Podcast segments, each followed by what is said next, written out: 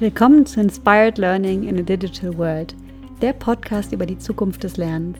Mein Name ist Wilma Hartenfels und ich freue mich, dass ihr heute dabei seid. Ich habe heute die wunderbare Amy Lenz im Interview. Amy ist Amerikanerin und sie ist Gründerin von WeDialog, einem Unternehmen, das interaktive virtuelle Trainings und Events produziert.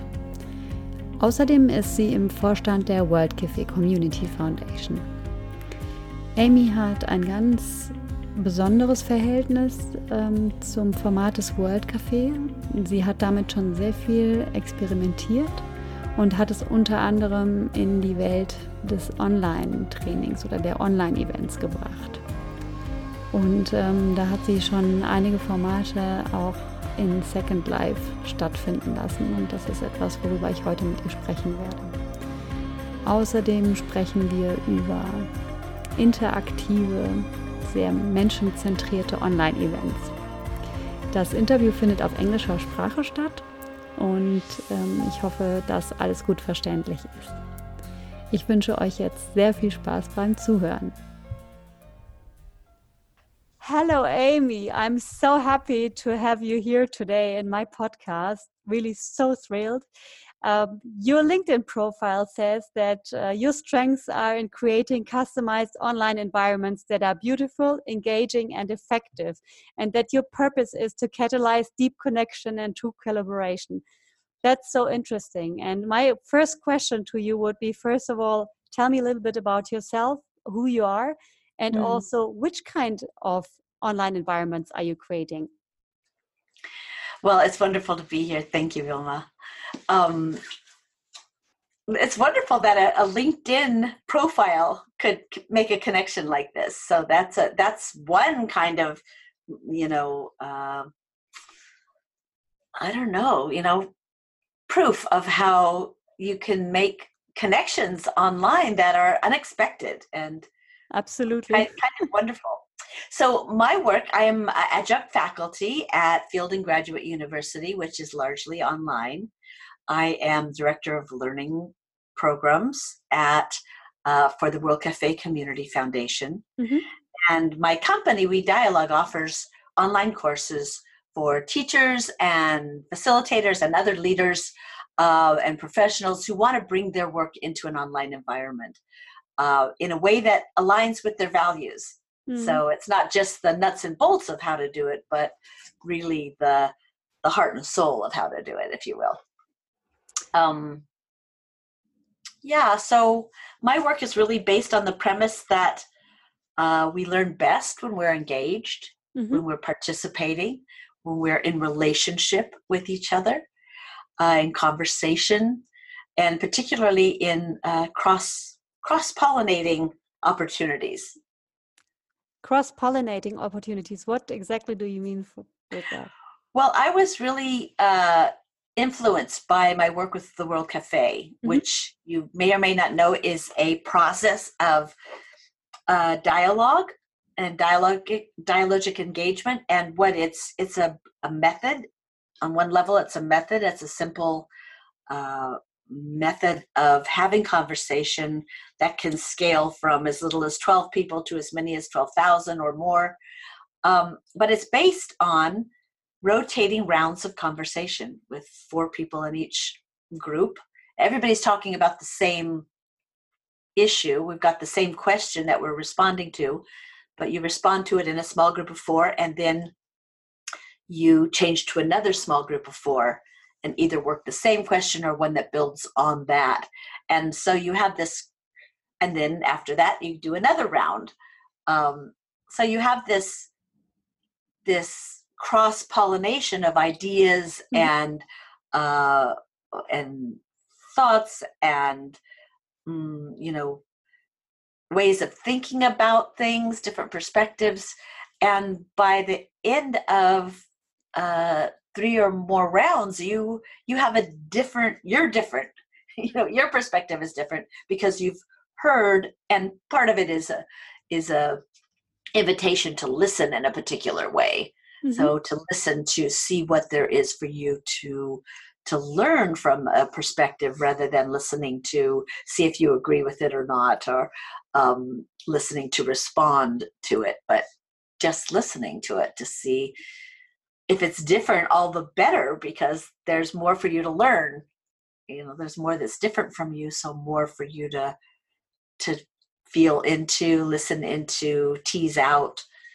Um, just exposing yourself to other perspectives and letting yourself be impacted by that and so I, that's what i mean by cross pollination great thanks a lot um, and from what I have understood from our previous conversation, which actually started uh, next to the train station of Cologne, very spontaneous meeting. I really love that. On your way to where were you? Uh, where were you? I was on my way to Brussels, coming Brussels. from Vienna. Yeah, and we met over. Absolutely. And what I understood from that discussion, you somehow merged the two topics of um, doing world cafes, which is or which was meant originally in a physical space, also with your experience in uh, in designing engaging online experiences. Can you talk a little bit about that? Sure.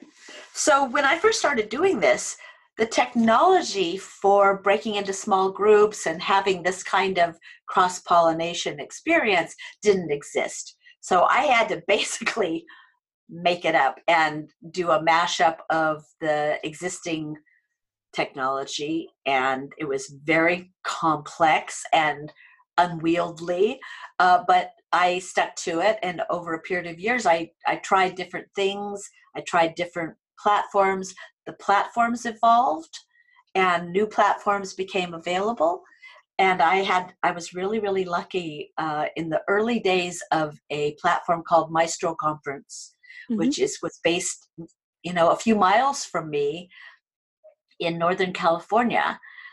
They were audio based so there was no vid- there was no visual component but they uh, had the vision to put people into breakout rooms and this was before anybody was doing breakout rooms. I mean, some of the more expensive, uh, really clunky tools, excuse, please, no offense to anybody who's associated with them, but, you know, some of the really big um, companies were doing breakout rooms, but it was so complicated that nobody was actually using them. Mm-hmm. And Maestro Conference made it very easy to go into breakout rooms. And so I started using Maestro conference and actually having conversations with them about what would make their platform work better for people like myself. Uh, and they were just a wonderful, wonderful partner for for many many years and i used them in association after a while with um, video conferencing systems that uh, before zoom came on the on the horizon other things like GoToMeeting or uh, so that but still it had to be a mashup with audio coming from Maestro Conference and then breaking into the small groups coming from there, and the video giving us a a visual connection with each other. How long ago was that? Uh, I think uh, I'm terrible with dates and things like this, but I think I think Zoom came on the scene for me around 2015 maybe? Mm-hmm. and um, and this was before zoom had breakout rooms. And so i started using zoom beca- rather than something like GoToMeeting because zoom takes up much less bandwidth and the the video quality is so much better.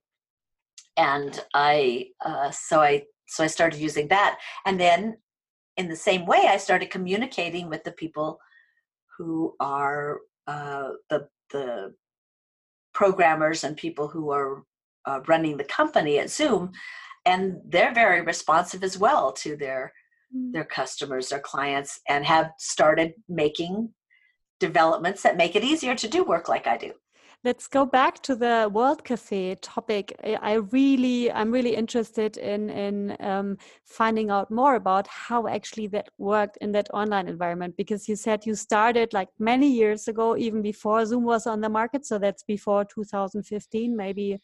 Um, oh yeah. Yeah, a couple of years before that. Uh, combining... I started in 2009. I started, wow. maybe 2008. Mm -hmm. I mm-hmm. started working with mashups. More than 10 years ago. And how did that actually look like? And then how did this develop over time? This is very, very embarrassing um, because it just shows how crazy I was. Uh, I think the very first online World Cafe uh, was on Skype, and we had to we had this incredibly complicated system rigged where we had a large group Skype um, that had uh, a host. Then we had, when we were ready to break into small groups, we had a number. I think at that point there were something like thirty people in the in the World Cafe, and so we uh, had uh, um, eight people who were who were able to manage the technology in those small groups. So eight eight kind of tech hosts that basically called created rooms for each of those uh, for people to gather.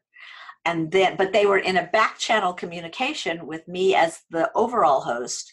And at the end of the 20 minutes each round of conversation is 20 minutes we uh, sent out a message to everyone. Everyone came back to the whole group. Mm-hmm. and meanwhile we had set a whole calendar or a whole schedule up for the for the tech hosts. And they had the names of the next four people that they were going to invite into their room. Oh, wow. it was really it was really complicated. And you know so we kept going back and forth from the large group to individual small groups that rotated each time. So i had to find and train eight people who could manage this. The second one we did the second online world cafe we did was even crazier and even more complicated because it was a hybrid. Pardon me. Um, it was a hybrid in on skype in like so the one the thing we had just gone through on skype in the room in uh, in a room in halifax nova scotia in canada and on and in second life which is a user generated virtual reality space um, that uh, we did the same thing with. We had to have individual tech people at each of the tables. So it was, and, and then there was a funny thing that happened in that one, which was in order to make it a hybrid, there was a sense that we were all doing the same thing. So we, what was happening in Second Life was projected onto the wall mm-hmm. in the room in Halifax, as was the list of people in, in at Skype. And in Skype, they had a link to what was what was a visual from Second Life and a link to a visual in the the, the room in Halifax. The people in Halifax were looking at the visual on the wall of what was happening in Second Life, and it looked so cool to them that a bunch of them got out their laptops and joined Second Life, just kind of ad hoc, and showed up at this World Cafe, which was, if you know anything about Second Life, you'll know that you need a little bit of basic, a little small basic skill set to be able to Mm. even move around and and this was a highly complicated situation where we needed we had if we had more people we would need more tech hosts and it was hilarious because people were like walking into each other and we we were adding them to rooms so that there were i mean to uh, you know tables so that there were kind of too many people at each, table. Anyway it was it sounds like a disaster and somehow it worked and was just super fun and super exciting and you know it was like even now i would hesitate to do something so complex. Yeah, you know 15 years later and at the time i just sort of blundered into it and it like beginner's luck it actually worked somehow Oh, I have so many questions on that. So, so the first one is, um, um, so you you kept or the the initial idea was to keep um, the group separate right? To have a skype uh, world cafe to have a physical world cafe and to have one in second life. But um, people would actually see what's going on in the different media correct? Yeah. Yes and it was they weren't they were separate in their environments but they were together in the process mm-hmm, mm-hmm. so we the the initial uh, welcome and orientation, the what we call etiquette and etiquette in World Cafe, which is just giving people a sense of what we're going to do and how we're going to do it, and an invitation into another way of being together, another way of listening to each other, uh, another way of speaking to each other. That was all given to people at the same time mm-hmm. through one through the through the room so the people so- on Skype got to hear that, and the people in Second Life got to hear that. And then we did the quest. We used the same questions in each of the different places, and we did a shared harvest, what we call a harvest, which is where people uh, feed back their discoveries and what it is that they've you know their aha moments or their learnings and so on. So we got to cross pollinate that across all three locations so interesting because last week I talked with uh, Silke Freigang, who is um, responsible for smart learning environments at Bosch. And uh, there we also talked about how to best combine um, physical environments with digital environments. But in that case, in, on the topic of Internet of Things, which is for sure something completely different. But here we also have another use case of how you can combine physical and digital environments. Really, really interesting. Um, my question is, why did you do that like why did you did you create that complexity was it just an experiment or were you why? at that why? time actually it was a, a client request mm-hmm. um, and i would say that there that the interest in hybrid events is growing there's more and more interest in hybrid events in that case and this is quite a long time ago the client was uh, it was a called Alia. It was a summer school mm-hmm. that happened every single year for for many many years, and the summer school was going on in Halifax, Nova Scotia, for that year. But they wanted to include everybody who had been part of the uh, the the summer school over the years, and it had been going already for almost 20 years. So um, it happened that a bunch of them had a presence on Second Life already. Uh, so that was already a place where we could meet to to do that. Mm-hmm. Um, uh, to, for them to join in the uh, the session in Halifax, and the others that weren't uh, proficient in Second Life had um, access to to Skype. So it was it was a client request, and uh, we just made it work for them. That's so interesting because they were actually trying to get everybody together, but yes. those people that were physically there should still meet. And I think that's also something I have learned um, from from lots of meetings in my previous company that it's really difficult. Um, if most of the people are in the room and there is only one joining like from from somewhere else via skype but as soon as you have groups of people like a couple of them sitting in a room a couple of people maybe doing the video conferencing then it can work pretty well. Yeah. Then people are not left out. Yeah. Cool, really really interesting. What i would like to know more about is the really cool and crazy stuff the second life stuff. Um, because you told me that you have done really pretty uh, quite some world cafes in second life and not only in this complex combined environment but also separate. Yeah. How does it work? Well let me back up a moment and say why why use second life. Um because yeah.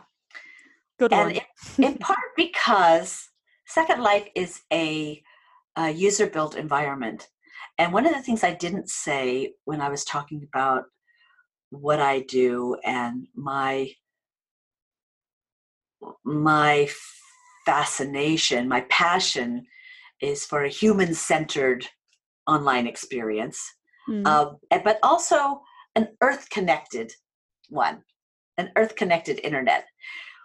Because Second Life is a user generated environment, you can literally create whatever environment you can imagine. And the environments that I was creating on Second Life when I was doing this work there and uh, and even to this day are very nature based so that when you're in that environment you're surrounded by um,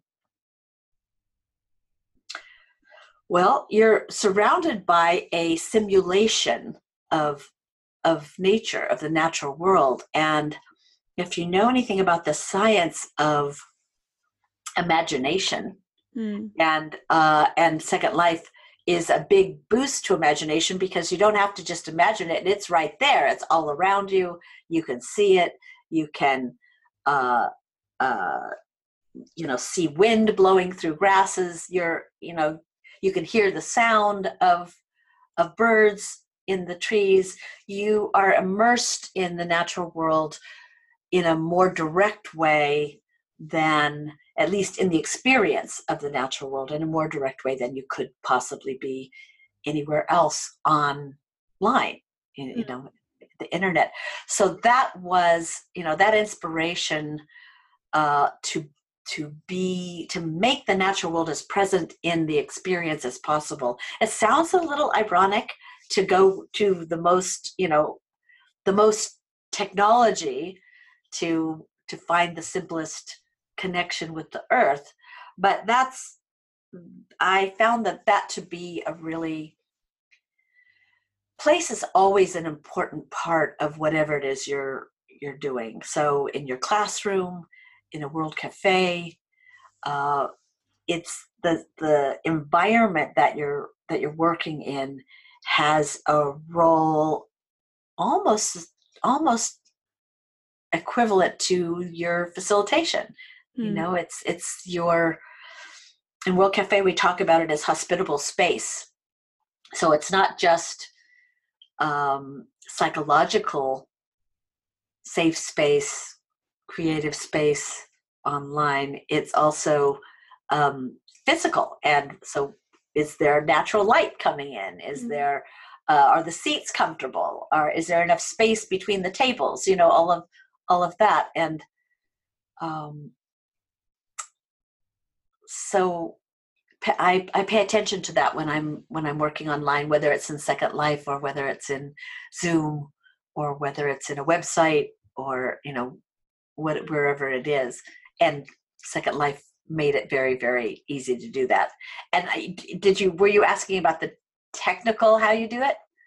No, it was you... more about how did you design this experience? Like what I understood from our previous conversation was that you were building um, a kind of forest in there. Yeah, with, yeah. table with tables in the forest, and yeah. then how does it work? Like people they log into Second Life and uh, they are sitting in front of their computers, and then they move through that virtual world, right? Yeah. So it it, it depends on. I mean, depending on how familiar people are with Second Life, there are a number of ways you could do it taking the premise that people aren't at all familiar with Second Life, what I've done is create avatars, which are the the the forms that that human beings inhabit as they come into this into that world. And you can create them to be however you want them to be and get very creative with it. But i've pre-created a number of avatars and they're sitting at tables in uh, in second life. And the, these tables are situated in a forest. So mm-hmm. there's trees all around, and there's little there's squirrels running around and deer. And because it's Second Life, and you can have whatever you want, there are all kinds of, you know, I think there's a tiger that walks around and is very happy playing with the deer and um, very playful very very playful it's very, very playful i'm really yeah. looking forward to our demo in a couple of weeks yeah me too mm. yeah so they they just inhabit that space and they have and i then i use um zoom mm-hmm. to give them uh, breakout spaces. Mm-hmm. Uh, so private spaces that they can have the conversation at those tables. Ah, so you're combining Zoom with Second Life. Mm-hmm. Uh-huh, okay, that's interesting. Yeah, you always would have to, because the, well, if people were very uh, experienced in Second Life, you wouldn't have to. but if if you're going on the premise that people are new to second life then you need to help them and this that's a much easier way to do it do you also use second life for different scenarios or only for world cafes i've used it for trainings mm-hmm. different kinds of trainings oh so courses that i've offered there but mainly you're doing your courses in zoom as i understood correct yes mm-hmm.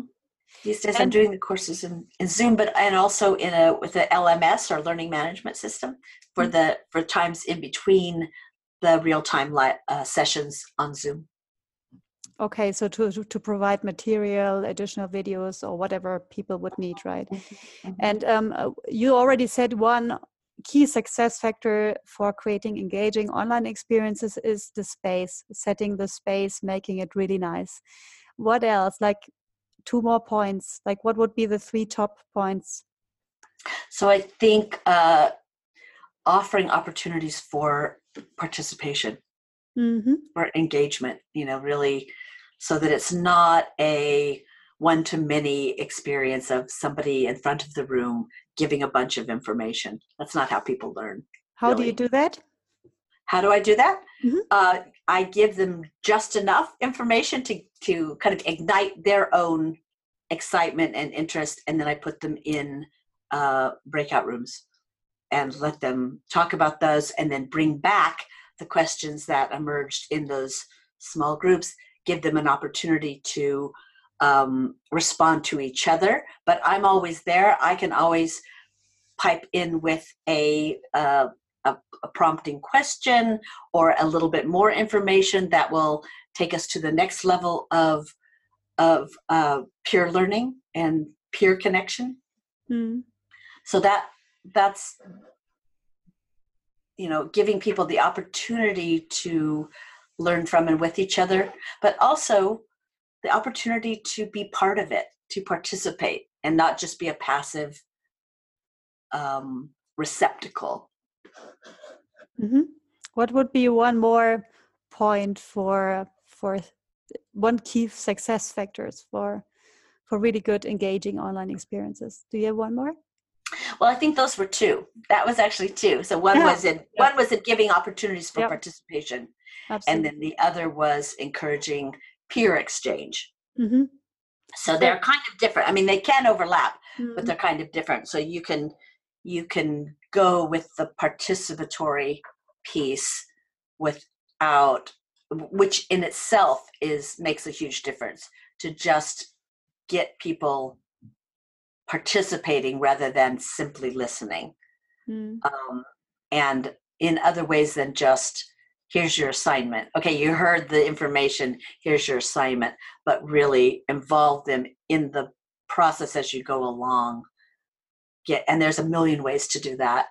So that that's a big uh, big plus to help people learn. And then the other i would say is give them opportunities to engage with each other peer peer engagement. Mm-hmm.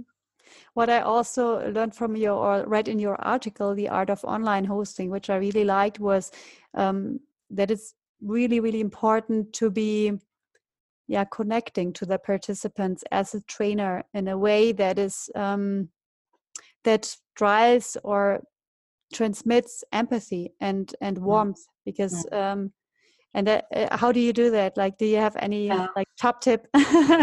Well so that's that's part of a whole piece that is that's something quite important in online engagement and that is that the as the host or the teacher or the the the, the leader of a, of a meeting or something you have an enormous amount of uh, power, really, um, but a, an enormous amount of impact. So the way you the way you speak to people, the tone that you use, the way you I mean I always start whatever whatever I'm doing online, I always give I always come in half an hour early and invite people, anyone who wants to uh, get themselves settled in uh, in whatever way with the technology or just psychically or however however that they come in half an hour early. And then i spend that time greeting the people who are coming in and making them feel welcome and know that they're in a place where they will be heard and is inviting their their voice and their presence. So you're greeting I, one by one. You're greeting them one by I one. I greet them one by one. I greet, and then I greet them as in groups. And the other the other piece besides the the warmth and the friendliness and the welcome is a place of presence. Mm-hmm. And really, as a teacher, as a leader, embodying the presence that I want to bring forward for each one of them. So I'm really focused on my uh, on my work. I never uh, multitask or do anything other than engage with the people in front of me. Mm yeah um, presence yeah that's that's that's a big topic in today's uh, reality and more even for the participants than for the trainer but um, yeah you're modeling what you would like to have from exactly. them exactly that's the key point is that as as the person in front of the room or it's not even in front of the room it's in the circle mm. have you have an enormous influence that you need to be very aware of and it's on it's on many levels you know you want to make sure you're heard so that your you know your equipment is working well. You want to make sure that you're seen so that your the lighting is working well. Um, all of those all of those things are important and they impact how mm-hmm. how other people are are experiencing you.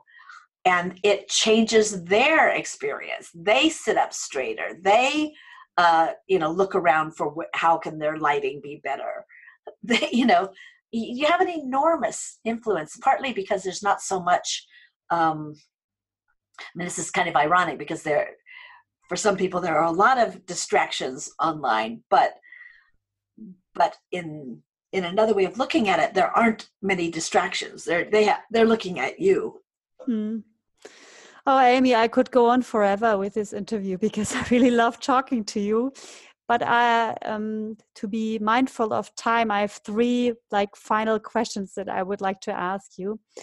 Um, the first one would be like, what, is your vision for learning in the future? Like, let's say in 2030, how do you think that learning will will develop in the next 10 years? Let's say.